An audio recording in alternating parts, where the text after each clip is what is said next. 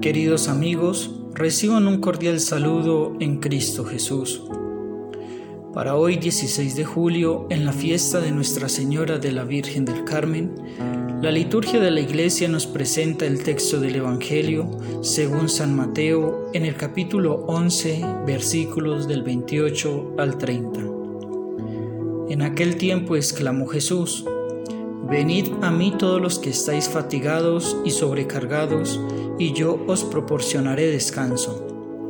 Tomad sobre vosotros mi yugo, y aprended de mí, que soy manso y humilde de corazón, y hallaréis descanso para vuestras almas, porque mi yugo es suave y mi carga ligera. Palabra del Señor, gloria a ti Señor Jesús.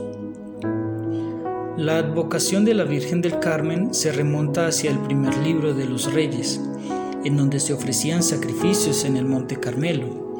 Con el pasar del tiempo surgió la Orden de los Carmelitas en aquel monte. Además, se le apareció la Virgen María a San Simón Stock, entregándole un escapulario, prometiendo librar del castigo eterno a los que la llevasen.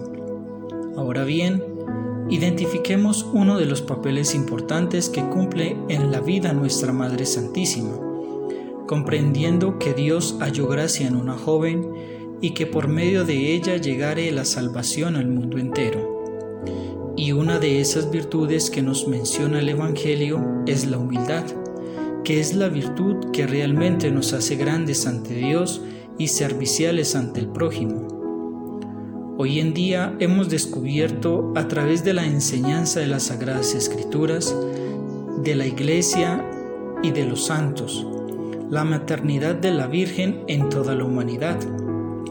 Y muy especialmente observamos que se ha instaurado como patrona de navegantes, comerciantes y conductores, todos ellos confiándose a su amparo y protección maternal ya que en ella vemos el rol que cumple una madre con sus hijos, en donde siempre está en vela aguardando que sus hijos estén bien y no les falte nada.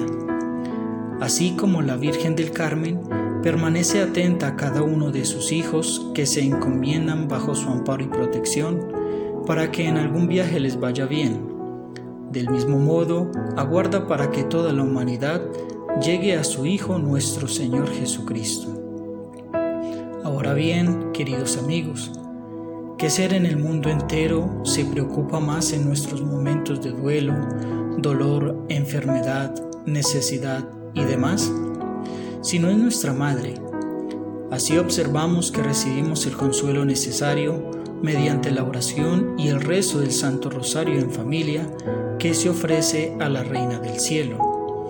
Para soportar esas dificultades que se presentan en la vida, y de tal modo olvidamos por unos instantes la importancia que se le está atribuyendo innecesariamente a las adversidades que se nos cruzan en el caminar y que hacen parte de la vida. En el momento que nos decidamos acudir a Cristo y que ese encuentro es el que se necesita para bien de nuestra alma y el de las demás, comprenderemos que no muchas veces se necesita recibir sanación o curación física sino más bien la sanación interior mediante la reconciliación con Dios y el prójimo, como también la fortaleza y fuerzas necesarias para cargar con la cruz. Y de ese modo caminaremos con Cristo, y el yugo será suave y la carga ligera.